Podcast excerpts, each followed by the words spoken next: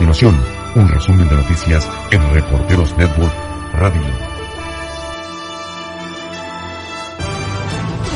En México, Angélica Urbina, abogada de Giovanna Gladys Cruz Hernández, quien es acusada junto a su esposo Mario Alberto Reyes Nájera del crimen contra la niña Fátima, pequeña de tan solo 7 años de edad, a quien habrían secuestrado, abusado sexualmente y asesinado, dejó la defensa del caso ante las amenazas de muerte que recibió. En conferencia de prensa, la defensora dijo que recibió amenazas en Twitter, así como directamente en las oficinas del bufete de abogados en la que labora y hasta fuera de su casa.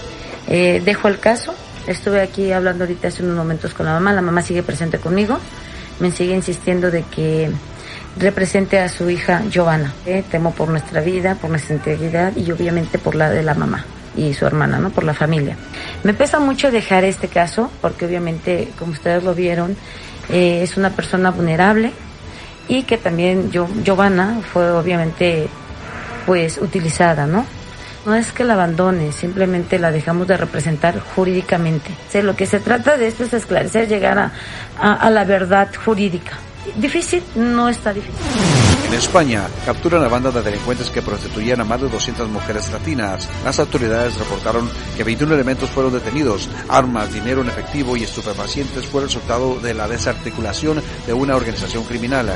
La banda obligaba a las mujeres a prostituirse en clubes de la región de Murcia, en el sureste del país. Las víctimas, en su mayoría venezolanas y colombianas que vivían en condiciones precarias en sus países de origen, eran reclutadas con falsas ofertas de empleo y les facilitaban el viaje, pero al llegar a España eran explotadas laboralmente y sexualmente en clubes ubicados en los municipios de Cartagena y Murcia, dijeron las autoridades.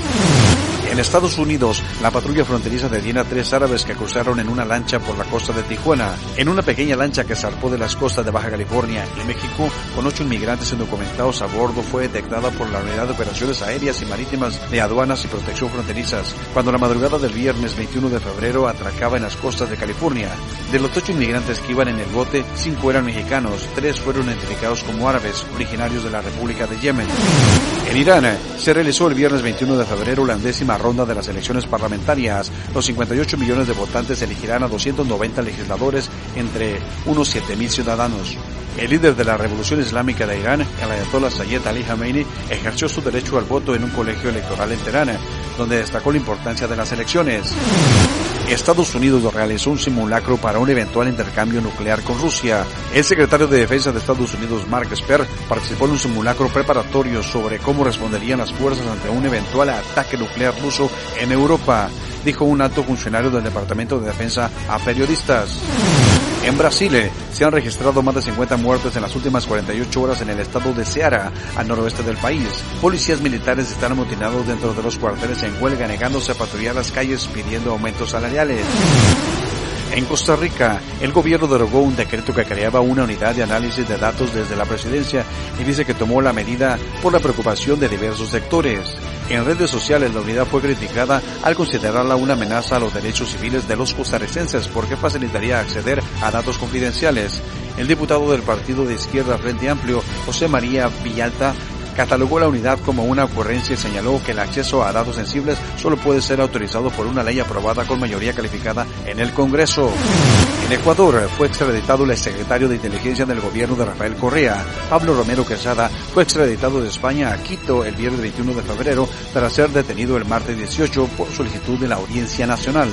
Romero era requerido por las autoridades judiciales de su país, acusado del secuestro del activista opositor Fernando Valda, ocurrido en 2012 en Colombia. En este caso también es procesado el expresidente Rafael Correa como posible autor intelectual del secuestro, según la acusación de la Fiscalía de Ecuador. En Estados Unidos, en lo que va de la temporada invernal, han muerto 105 niños a causa de influenza, según datos publicados el viernes 21 de febrero por los Centros para el Control y la Prevención de Enfermedades de Estados Unidos. Este es el mayor número de muertes infantiles por gripe en este momento de la temporada desde que comenzaron a mantener registros en 2004. En Paraguay, la Fiscalía detuvo a 10 personas en la ciudad de Pedro Juan Caballero del departamento de Amambay, en la frontera con Brasil, en relación con la investigación de la muerte del periodista Leo Veras. Los arrestos se produjeron durante una operación en la que se allanaron 19 inmuebles y se decomisaron varias armas. El periodista de origen brasileño residía en Paraguay y administraba un portal de noticias en Internet en el que escribía sobre hechos vinculados al tráfico de drogas en la zona. Hasta el 22 de febrero de 2020, el COVID-19 se sigue expandiendo. Ya hay más de 7.700 casos en todo el mundo y 17 muertes fuera de China continental. Soy el reportero Jaime Alfonso. Él le invito para que continúe en sintonía de Reporteros Network Radio. En breve, más información. Esto fue un resumen de noticias en Reporteros Network Radio.